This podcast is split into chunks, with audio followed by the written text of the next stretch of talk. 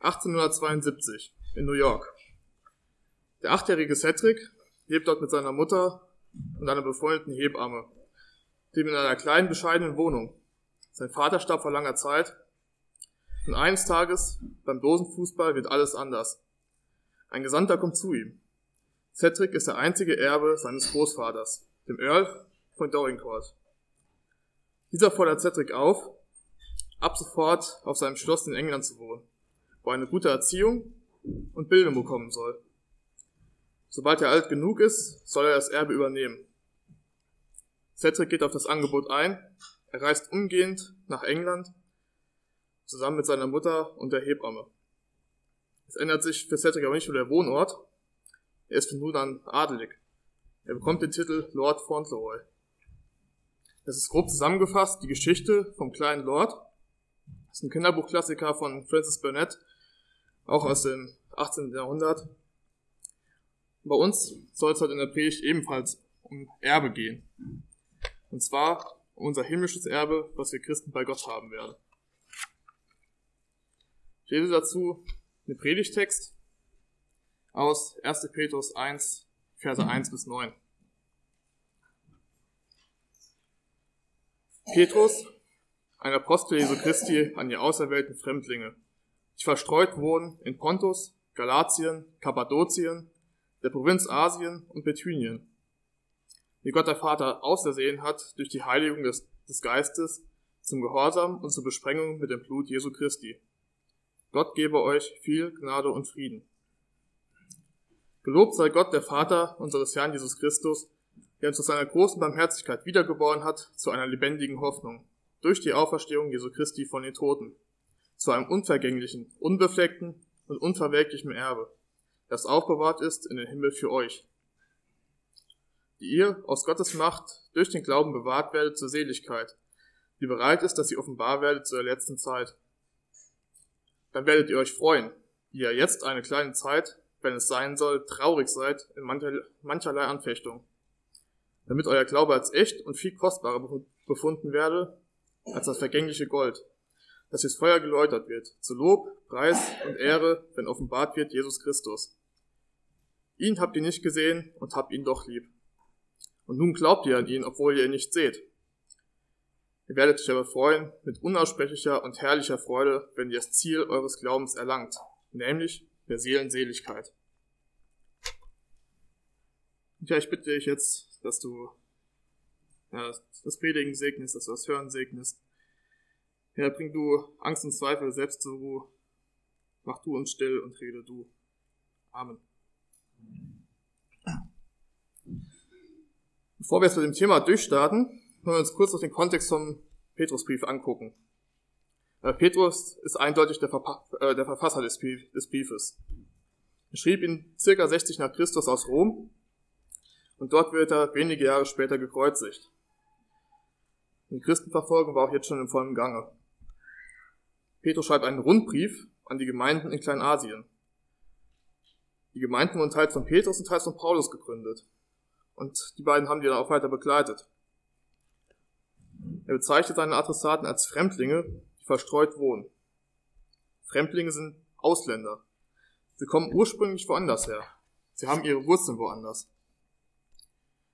Diese Fremdlinge, die, Paul, äh, die Petrus hier anspricht, sind Himmelsbürger. Sie wohnen zwar in der Welt, sie sind in der Welt, aber sie sind nicht mehr von der Welt. Ihr Bürgerrecht ist im Himmel, schreibt Paulus in Philippa 3, Vers 20 und sie wohnen verstreut. Im Griechischen steht da Diaspora. Das ist meist ein feststehender Begriff. Er wird verwendet für die Juden, die Gott vertrieben hat aus Israel. Zum Beispiel bei der Deportation von Nebukadnezar im Alten Testament. Manche Ausleger behaupten daher, dass diese Fremdlinge Juden seien. Petrus würde an die Juden schreiben, weil Petrus ja auch der Apostel der Juden ist. Allerdings steht hier im Griechischen vor dem Wort kein Artikel. Das ist höchst ungewöhnlich für einen feststehenden Begriff. Auch im Deutschen ist es ja auch ein Unterschied, ob ich sage, Autos sind gut oder die Autos sind gut. Es ist aber wahrscheinlicher, dass Petrus diesen Begriff hier auch allgemeiner verwendet. Er schreibt den Leuten, die weit verteilt wohnen. Da sind hier mal ein paar, da hinten sind noch welche und da wohnt auch noch einer.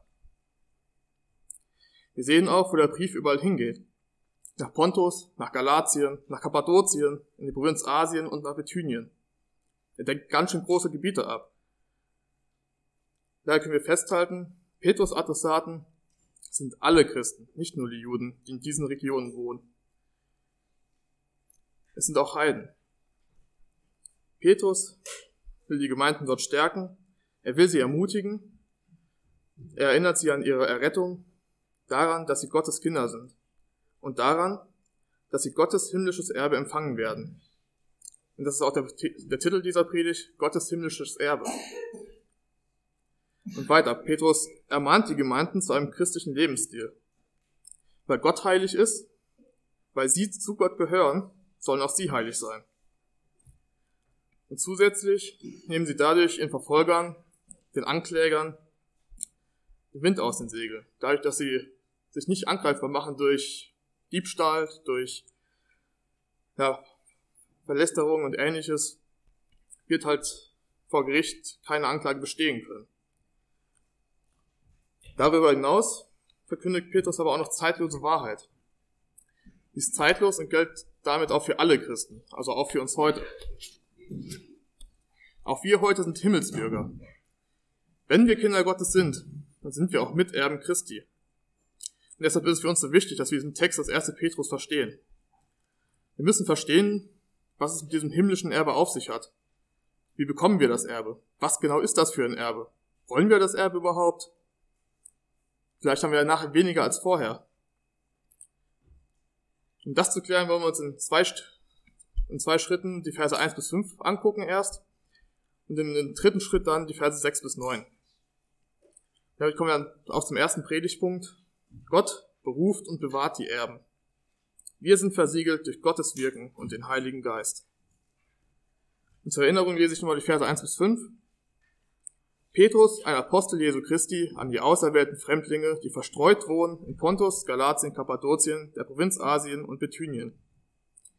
Wie Gott der Vater ausersehen hat, durch die Heiligung des Geistes zum Gehorsam und zur Besprengung mit dem Blut Jesu Christi. Gott gebe euch viel Gnade und Frieden. Lobt sei Gott der Vater unseres Herrn Jesus Christus, der es aus seiner großen Barmherzigkeit wiedergeboren hat zu einer lebendigen Hoffnung.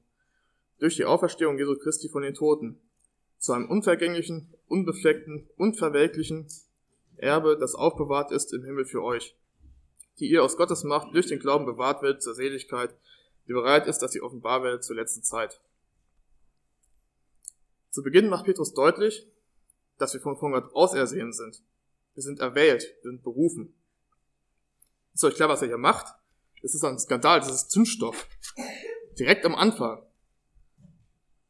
Er spricht einen der umstrittensten Lehren aller Zeiten an. Und direkt beim achten Wort knallt schon. Petrus behauptet hier, passt beiläufig, Gott hat euch erwählt. Diese Lehre ist Dynamit, sie stößt den Leuten vor den Kopf, sie provoziert, sie zerstört. Der kanadische Pastor Erwin Lutzer bringt es so auf den Punkt. Er sagt, erwählen Sie die Worte Erwählung, Prädestination oder Vorherbestimmung und Sie werden fast immer eine Gemeinde spalten. Ich hoffe, dass das heute hier nicht der Fall ist. Aber wie kommt das? Was ist das für eine Lehre? Warum ist es so explosiv? Woher kommt diese zerstörende Kraft? Damit wir das verstehen, damit uns das klar ist, müssen wir in die Bibel gucken. Was meint, Paul, äh, was meint Petrus hier mit Erwählung? Das ist wichtig. Petrus baut seine ganze Argumentation, diesen ganzen Brief darauf auf. Deshalb müssen wir den Text ganz lesen wir müssen es verstehen, was Petrus meint und was er nicht meint, von welchen Seiten man hier vom Pferd fallen kann. Als erstes können wir schon mal festhalten, Petrus schreibt, wir sind erwählt. Das ist Fakt. Auch Paulus schreibt das in Verser 1 ab Vers 3. Den Text möchte ich euch kurz mal vorlesen. Er schreibt es ja, andauernd, wiederholt sich da quasi immer wieder und macht das deutlich. Verse 1 ab Vers 3. Gelobt sei Gott, der Vater unseres Herrn Jesus Christus, der uns gesegnet hat mit allem geistlichen Segen im Himmel durch Christus. Denn in ihm hat er uns erwählt, ehe der Welt grundgelegt war, dass wir heilig und untadelig vor ihm sein sollten in seiner Liebe. Er hat, er hat uns davor, er hat uns dazu vorherbestimmt, dass seine, hat uns davor, dazu vorherbestimmt, seine Kinder zu sein durch Jesus Christus nach dem Wohlgefallen seines Willens. Zum Lob seiner Herrlichkeit, mit der er uns begnadet hat in dem, in dem Geliebten. In ihm haben wir die Erlösung durch sein Blut, die Vergebung der Sünden nach dem Reichtum seiner Gnade, die er uns reichlich hat widerfahren lassen in aller Weisheit und Klugheit. Denn Gott hat uns wissen lassen, was sein, wissen lassen das Geheimnis seines Willens nach seinem Ratschluss, den er zuvor in Christus gefasst hatte, um ihn auszuführen, wenn die Zeit erfüllt wäre, dass alles zusammengefasst würde in Christus, was im Himmel und auf Erden ist. In ihm sind wir auch zu Erben eingesetzt worden. Wir sind dazu vorherbestimmt, sind, nach dem Vorsatz dessen berufen, der wirkt alles nach seinem Ratschluss, nach seinem Willen, damit wir etwas sein zum Lob seiner Herrlichkeit, die zuvor auf Christus gehofft haben. Also auf, Paul, auf Paulus macht hier immer wieder deutlich, wir sind erwählt. Das ist keine einzelne Lehre von Petrus, die er hier anspricht. Und auch in der Lesung haben wir gehört, in Titus 3, dass wir erwählt sind.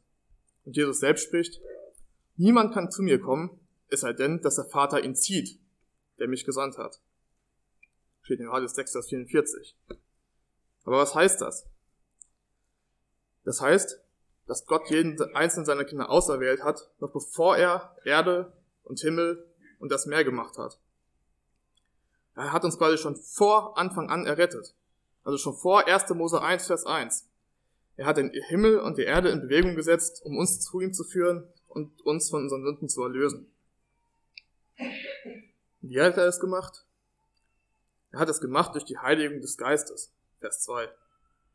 Schon bevor du Christ warst, hat der Geist in dir gewirkt. Er hat dafür gesorgt, dass du Christen begegnest. Er hat dafür gesorgt, dass die Christen dir das Evangelium erklären können. Er schenkte dir die Einsicht, dass du vor Gott schuldig bist und dass du vor ihm nicht bestehen kannst. Er hat dir gezeigt, dass du auf direktem Weg in die Hölle bist. Er hat dich unruhig gemacht. Der Heilige Geist hat dich so lange getrieben, bis du irgendwann unterm Kreuz gelandet bist, wo du mit Christi Blut besprengt wurdest und dadurch die Vergebung deiner Sünden erlangt hast. All das ist aber allein Gottes Wirken, ein gnädiges und barmherziges Geschenk. Er ist es, der uns erlöst und uns als Erben einsetzt. Erinnert ihr euch an die Geschichte am Anfang? Der Junge, Cedric, hatte ebenfalls keinen Einfluss darauf, ob er ein Erbe ist oder nicht. Die Bedingungen dazu waren schon vor seiner Geburt geschehen. Es ist egal, ob er davon weiß oder nicht. Cedric erfährt in der Geschichte nur im Nachhinein davon, dass es so ist. Er kann sich dann nur dafür entscheiden, ob er dieses Erbe annimmt oder ablehnt. Bei uns Christen ist es genauso.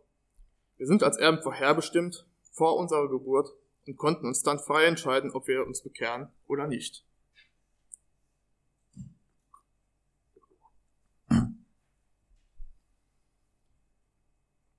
Und jetzt? Jetzt knallt's, jetzt geht das Dynamit hoch. Wenn wir Christen doch als Erben vorherbestimmt sind, was ist denn da mit den Menschen, die Gott nicht auserwählt hat? die keine Erben sind. Wenn wir mal logisch darüber nachdenken, hieße das ja, wenn die einen zum Himmel vorherbestimmt sind, dann müssen die anderen ja zur Hölle vorherbestimmt sein. Oder nicht? Aber gibt es überhaupt keine freie Entscheidung. Dann ist ja alles von vornherein fest. Wenn im Vorhinein schon klar ist, wer zu Gott kommt und wer nicht, dann brauchen wir auch nicht mehr zu missionieren. Dann brauchen wir auch keine Evangelisation mehr zu machen, dann können wir uns den Aufwand sparen. Weil sowieso alles alles klar ist, alles fest ist. Aber was soll der Missionsbefehl wiederum? Geht hin und macht zu Jüngern alle Völker. Oder auch kommt her zu mir, alle, die ihr mühselig und beladen seid, denn ich will, ich will euch erquicken. Wie passt das denn zusammen? Zugegeben, Petrus gibt ja keine Antwort. Aber dafür sehen wir an anderen Bibelstellen, ganz klar gemacht wird, dass Erwählung und Bekehrung zusammengehören. Jesus selbst fasst das in einem Vers zusammen, in Johannes 6, Vers 37, alles, was mir mein Vater gibt, das kommt zu mir. Und wer zu mir kommt, den werde ich nicht hinausstoßen. Also Gott gibt Jesus alles und trotzdem werden wir hier auch indirekt aufgefordert, zu ihm zu kommen. Und dann wird er uns nicht hinausstoßen. Und auch in der Kirchengeschichte finden wir das immer wieder, dass es so erklärt wird. Die Kirchenväter haben es mit einer Tür verglichen. Wir müssen uns in unserem Leben einmal entscheiden, ob wir durch diese Tür zu Gott gehen oder nicht. Und wenn wir das tun, uns da mal umdrehen und die Tür mal von der anderen Seite betrachten, dann steht ein großer Schrift drüber, Außerwelt vor Grundlegung der Welt. Bekehrung und Erwählung sind nur zwei Seiten ein und derselben Medaille. Es sind zwei verschiedene Blickwinkel auf dasselbe Ereignis. Wenn wir von vorne drauf gucken, aus unserer Sicht, dann sehen wir das Ganze als Bekehrung an. Wenn wir aber nach hinten gucken, wenn wir schon Christen sind, dann sehen wir aus Gottes Perspektive darauf, und dann ist es Erwählung, weil Gott uns zu ihm geführt hat. Und auch Paul Gerhard hat das schon erkannt und wunderbar dazu gedichtet. In seinem Weihnachtslied Ich stehe an deiner Krippen hier schreibt er zuerst von der Bekehrung in der ersten Strophe und dann in der zweiten Strophe von der Erwählung. Er schreibt, ich stehe an deiner Krippen hier, o Jesus, du mein Leben. Ich komme, bring und schenke dir, was du mir hast gegeben. Nimm hin, es ist mein Geist und Sinn, Herz, Seele, Mut, nimm alles hin und lass dir es wohl gefallen. In der zweiten Strophe dann, da ich noch nicht geboren war, da bist du mir geboren und hast mich dir zu eigen gar, ehe ich dich kannt, erkoren. Ehe ich durch deine Hand gemacht, da hast du schon bei dir bedacht, wie du mein wollest werden. Wir halten fest, auch wenn uns Gott aus unserer Sicht frei entscheiden lässt, ist trotzdem alleine Gottes Wirken. Wir müssen uns auch bewusst dafür entscheiden, aber Gott ist es, der uns zu dieser Entscheidung führt, der sie erst überhaupt möglich macht. Er hat uns als seine Erben vorherbestimmt, er handelt souverän, so wie er es will, nach seinem Ratschluss. Wir haben nichts zu unserer Errettung beigetragen. Wir sind nicht errettet, weil wir so tolle Typen sind, sondern weil Gott uns liebt. Alles ist Gottes Wirken, Gott ist aktiv, Gott ist derjenige, der handelt. Und das führt dann zu großem Lob und Dankbarkeit. Wir lesen in Vers 3 in unserem Predigtext, Gelobt sei Gott der Vater unseres Herrn Jesus Christus, der, nach seiner großen der uns nach seiner großen Barmherzigkeit wiedergeboren hat, und zwar zu einer lebendigen Hoffnung durch die Auferstehung Jesu Christi von den Toten. Und Petrus sagt es noch einmal, wir sind wiedergeboren. Es ist Gottes Wirken, das uns zu seinen Kindern macht. Und als seine Kinder haben wir auch eine lebendige Hoffnung, eine Hoffnung auf sein Erbe, das ewige Leben. Noch einmal in Vers 5, die ihr aus der Macht durch den Glauben bewahrt werdet zur Seligkeit, aus der Macht Gottes. Gott allein führt uns durch seine Macht, durch sein Wirken zum ewigen Leben und zur Seligkeit. Er bewahrt uns. Er bringt uns durch, damit wir sein Erbe auch antreten können. Deshalb ist es wichtig, dass wir uns mit dieser Erwählung beschäftigen. Gott bewahrt seine Erben. Das ewige Leben ist gewiss.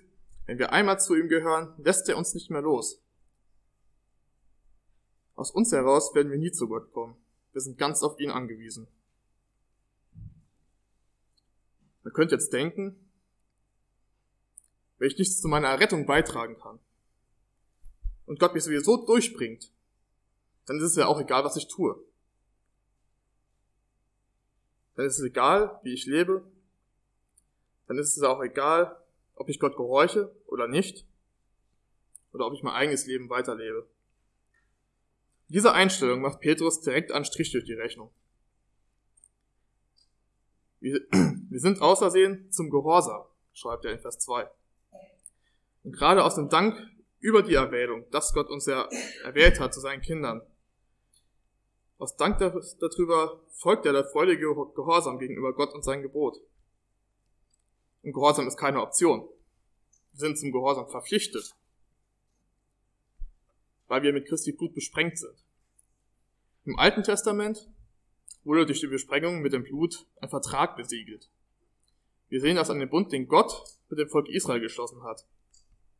Nachdem Israel dem Bund zugestimmt hat, also Mose war auf dem Berg, hat Gottes Gebot empfangen, ist runtergegangen und hat Israel verkündigt, was Gott ihm für einen Bund unterbreitet, dass sie sich an ihn halten sollen und Gott wird sie dafür führen. Und das Volk Israel stimmt dem Bund zu. Danach opfert Mose und er hat, und er fängt das Blut auf der Opfertiere, springt die eine, die eine Hälfte springt an den Altar und die andere auf das Volk Israel. Damit ist dieser Bund besiegelt. Das heißt, auch wir sind Christus gegenüber ja, verbunden in dem Sinne auch, dass wir seine Gebote tun sollen, dass wir gehorchen sollen.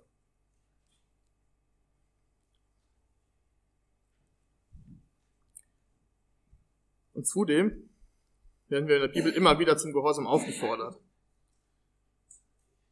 In Matthäus 7, Vers 21 sagt Jesus, es werden nicht alle, die zu mir sagen, Herr, Herr, in das Himmelreich kommen, sondern die, die den Willen tun meines Vaters im Himmel. Und weiter in Vers 24, darum, wer diese meine Rede hört und tut sie, der gleicht einem klugen Mann, der sein Haus auf Fels baute. Wir sollen seine Werke tun. Wir selber werden es nicht immer schaffen, das ist auch klar. Wir können und werden straucheln und fallen. Wir sind auch in diesem Punkt auf Gottes Handeln angewiesen. Er hat uns berufen und er wird uns auch bewahren bis an der Weltende. Gott sichert aber nicht nur die Erben, sondern auch das Erbe selbst ist jetzt schon bereitet und bewahrt. Damit kommen wir zum zweiten Punkt. Gott bereitet und bewahrt das Erbe. Das Vermächtnis ist versiegelt, unabänderlich und vollkommen. Petrus schreibt, dass wir eine lebendige Hoffnung haben auf das Erbe, also eine begründete Hoffnung, die nicht enttäuschen wird. Und die Begründung, die liegt in Christi Auferstehung von den Toten. Dadurch, dass Jesus nicht nur gestorben, sondern auch auferstanden ist, hat er gezeigt, dass ein Opfer am Kreuz rechtskräftig ist und vor Gott gilt, dass die Sühnung vollkommen ist.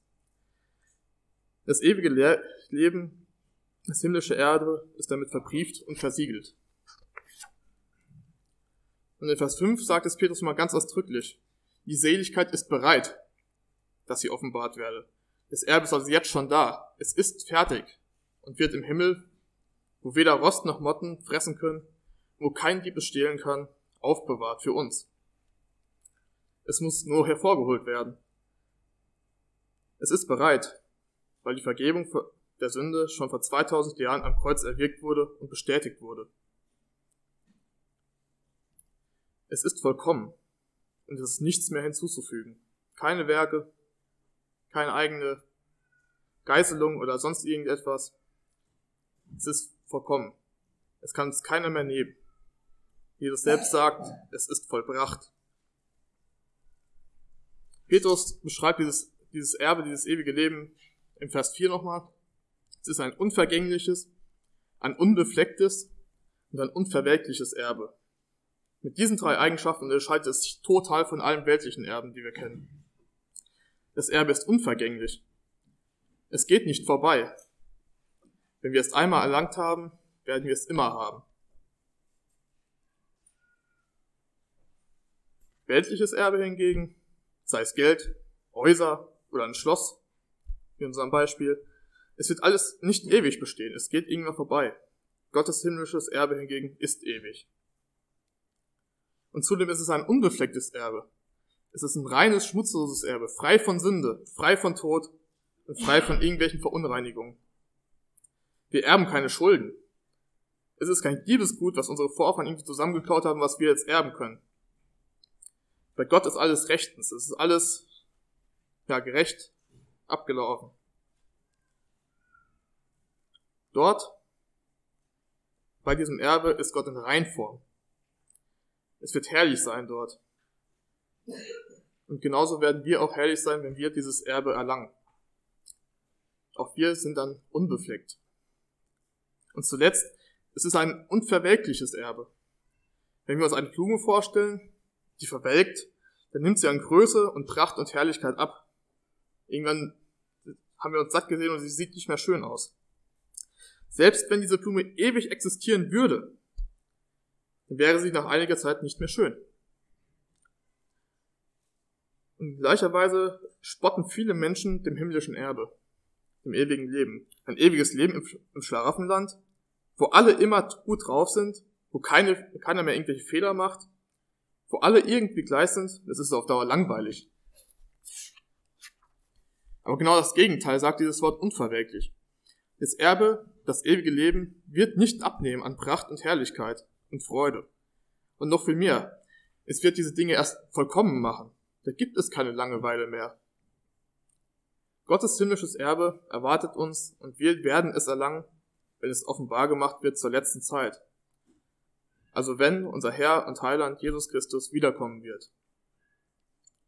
John MacArthur fasst unsere ersten beiden Punkte so zusammen. Denn ewiges Erbteil ist doppelt sicher. Du bist für das Erbe bestimmt, während das Erbe für dich aufbewahrt ist. Aber was ist jetzt in der Zwischenzeit? Wir haben das Erbe ja noch nicht. Bleibt alles beim Alten? Oder ändert sich durch unsere Stellung als Erben auch schon jetzt was an unserem Leben? Und dazu wollen wir jetzt übergehen zu dem dritten Punkt. Und ich lese dafür erstmal die Verse 6 bis 9. Dann werdet ihr euch freuen, wenn ihr jetzt eine kleine Zeit, wenn es sein soll, traurig seid in mancherlei Anfechtung, damit euer Glaube als echt und viel kostbarer befunden werde als das vergängliche Gold, das ins Feuer geläutert wird, zur Lob, Preis, Ehre, wenn offenbart wird Jesus Christus. Ihn habt ihr nicht gesehen und habt ihn doch lieb. Und nun glaubt ihr an ihn, obwohl ihr ihn nicht seht. Ihr werdet euch aber freuen mit unaussprechlicher und herrlicher Freude, wenn ihr das Ziel eures Glaubens erlangt nämlich der Seelenseligkeit.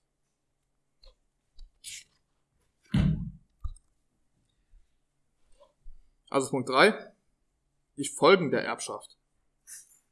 Anfechtung, Freude und Jesus schreibt, der Seelenseligkeit. Das sind die Folgen. Kommen wir mal zu unserer Geschichte am Anfang zurück.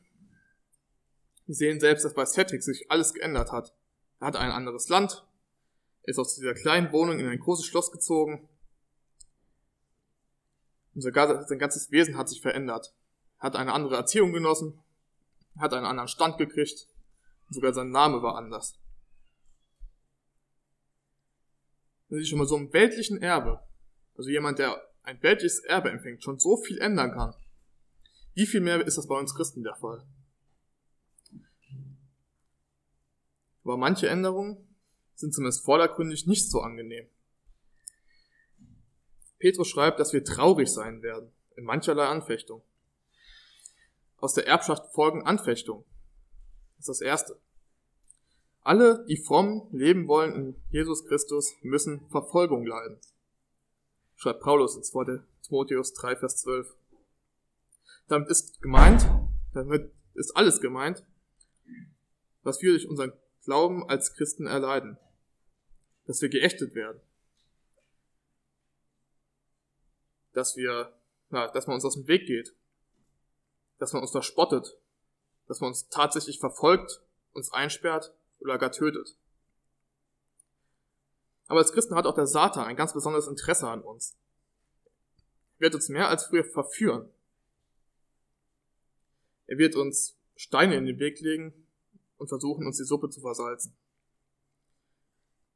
Und gerade dann, wenn wir leiden, wenn wir bedrängt werden, und besonders wenn wir in Sünde fallen, dann werden wir traurig und ängstlich, ängstlich darüber. Wir sind besorgt.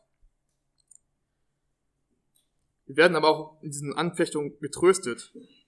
Wir werden im positiven Sinne hinweggetröstet. Zum einen, da diese Anfechtungen begrenzt sind. Wir erleiden sie nur eine kleine Zeit. Stunden, Tage, Wochen oder vielleicht Jahre aber sie gehen vorbei. Dahingegen erwartet uns ein ewiges Erbe, ein Erbe, was nicht vorbeigeht, ein Leben ohne Anfechtung, ohne Sünde, und das nie vorübergeht. Und zudem verspricht Gott an anderer Stelle, dass er diese Anfechtung nicht schwerer, machen wird, als wir sie ertragen können. Er wird uns immer wieder Pausen gönnen, er wird uns Kraft geben damit wir diese Anfechtung überwinden können und er wird uns durchbringen. Zum anderen schreibt Paulus, wenn es sein soll. Gott verfolgt damit eine Absicht. Im Griechischen steht dort für Anfechtung das Wort Parasmos. Das bedeutet nicht nur Anfechtung oder Versuchung, sondern es kann auch Prüfung bedeuten. Der Teufel auf der einen Seite, der will uns zum Fall bringen. Der will, dass wir Gott nicht mehr sehen, der will uns vor Gott wegbringen. Gott hingegen versucht aus diesen Anfechtungen unseren Glauben auf die Probe zu stellen und ihn dadurch zu stärken. Gott will uns damit die Echtheit unseres Glaubens vor Augen führen. Und das macht er durch diese Prüfung und Strapazen, die er uns auferlegt. Und genauso wie wir einen Muskel belasten müssen, wenn er stärker werden soll, genauso belastet Gott unseren Glauben schon mal. Petrus vergleicht das mit dem Läutern von Gold. Läutern, das kommt aus der Metallverarbeitung und heißt, dass Metalle stark erhitzt werden, bis sie flüssig sind. Und dabei sammelt sich obendrauf so eine Schicht mit Schlacke. Das sind all, alle Stoffe, die irgendwo im Metall noch mit verbunden waren und jetzt da, da rauskommen. Und diese Schlacke kann man abschöpfen. Und dadurch entfernt man die Verunreinigung im, im Metall. Genauso versucht Gott, unsere Schlacke in unserem Leben rauszunehmen. Er versucht, dass wir weniger lügen. Er will, dass wir das Auto, das wir vielleicht haben, nicht über ihn stellen. Er sieht diese Schlacke, er findet sie und durch diese Prüfung versucht er sie aus uns herauszubekommen. Und Petrus sagt, dass auch unser, dass dieser Glaube durch diese Hitzung der Anfechtung immer reiner wird. Dadurch, dass mehr Schlacke weggenommen wird, ist der Glaube umso wertvoller. Wertvoller noch als das reinste Gold. Gold, große Schlösser und andere Reichtümer werden mit der Zeit verunreinigt. Oder sie gehen kaputt. Sie können verloren gehen, gestohlen werden. Und spätestens mit dem, mit dem Ende dieser Welt sind sie weg. Unser Glaube hingegen hat Ewigkeitswert. Er wird nicht vergehen. Und viel mehr noch. Für unseren Glauben haben wir Lob, Preis und Ehre vor Gott. Das heißt, wenn Christus wiederkommt, wird er uns den Lohn für unseren Glauben geben. Und wir werden damit durch ihn mitverherrlicht werden. Aber auch hier gilt, es ist Gottes Wirken, Gottes Verdienst. Er ist es, der unseren Glauben läutert. Das können wir nicht aus uns selbst heraus, wenn wir es krampfhaft versuchen. Er ist es, der uns in die richtigen Situationen bringt. Er ist es, der diese Schlacke entfernen muss. Was mit dir? Vielleicht denkst du gerade an Anfechtungen zurück und stellst fest, dass du immer wieder versagt hast, dass du dich für deinen Glauben geschämt hast oder dass du der Konfrontation mit dem Glauben aus dem Weg gegangen bist und dass du in vielen Situationen ungehorsam warst. Das sind alles Sünden, die vor Gott, die uns von Gott trennen und den Blick auf Gott rauben. Und das sind Zeiten, wenn wir das feststellen, in denen wir immer wieder an der Echtheit unseres Glaubens zweifeln. Wir wissen ja eigentlich, eigentlich, was richtig ist, wir müssten es besser machen können, und doch enttäuschen wir Gott immer wieder. Und dann stellt sich schon mal die Frage, kann jemand, der ständig lügt, kann jemand, der sich ständig für seinen Glauben schämt und den Mund nicht auftut, kann jemand, der seinen Eltern nicht gehorcht, kann jemand, so ich, so, so jemand wie ich, ein Christ sein? Ja, auch Petrus weiß von solchen Gedanken. Er selbst war und wird immer der Jünger sein, der Jesus dreimal verleugnet hat. Er selbst hat bei dieser Glaubensprüfung versagt und Jesus hat ihn nachher darauf angesprochen. Er hat ihn dreimal gefragt, hast du mich lieb? Und Petrus packte die Traurigkeit. Es ist überliefert, dass er Petrus jedes Mal weinen musste, wenn er irgendwo einen Hahn gehört hatte. Wenn er es immer wieder an, dieses, an diese Verleugnung erinnert hat und er immer wieder traurig darüber wurde, dass er Gott nicht gehorcht hat. Er ist damals gescheitert, er kann aber trotzdem aufrichtig mit Ja antworten. Und Jesus gibt ihm die Gewissheit, dass dieser Glaube echt ist, dass dieses Ja echt ist. Petrus bekannte seine Schuld und tat Buße und Gott hat ihn wieder angenommen. Und Gott wird uns in diesen Situationen auch nicht verwerfen. Wenn wir Gott um Vergebung bitten, wenn wir seine Kinder sind, dann hat er uns erwählt. Und da wird er uns auch durchtragen. Das ist die lebendige Hoffnung. Bleibt noch eine Frage offen. Woher weiß ich denn jetzt, dass mein Glaube echt ist, dass ich erwählt bin? Woher soll ich wissen, ob Gott mich jetzt erwählt hat oder ob ich mir irgendwas vorgaukel oder nicht? Und das weißt du, wenn du Vers 8 auf dich anwendest. Ihn habt ihr nicht gesehen und habt ihn doch lieb. Und nun glaubt ihr ihn, an ihn, obwohl ihr ihn nicht seht. Petrus gibt diese Frage, die Jesus ihm gestellt hat, weiter. Hast du mich lieb? Glaubst du an mich? Wenn nicht, wenn wir nicht an Jesus glauben, wenn wir nicht von ganzem Herzen lieb haben, dann sind wir auch nicht Gottes Erben. Die Verheißungen, die wir gehört haben, die gelten uns nicht. Und wir werden letzten Endes ewig in der Hölle verloren gehen. Und umso dringender sollten wir uns alles daran setzen, dass wir Jesus finden, dass wir zu ihm kommen. Und er wird uns nicht hinausstoßen. Wir müssen zu ihm kommen, wir müssen ihn um Vergebung unserer Schuld anflehen und ihm aus Liebe nachfolgen. Dann wird uns der Heilige Geist auch bestätigen, dass wir Gottes Kinder sind. Steht in Römer 8. Und dann können wir ebenso wie Petrus diese Frage, hast du mich lieb, mit Ja beantworten. Kannst du das? Hast du Jesus lieb? Wenn ja, dann dürfen wir uns mitfreuen, mit unaussprechlicher und herrlicher Freude, weil damit feststeht, dass wir als Gottes Erben berufen sind. Weil wir das Erbe mit absoluter Sicherheit erlangen werden und weil wir das Ziel unseres Glaubens ganz gewiss erreichen werden, nämlich der Seelenseligkeit. Ich fasse diese drei Punkte der Predigt mal zusammen. Haben erstens, Gott beruft und bewahrt die Erben. Wir sind versiegelt durch Gottes Wirken und durch den Heiligen Geist. Er hat uns vor Grundlegung der Welt ausersehen, seine Erben zu sein.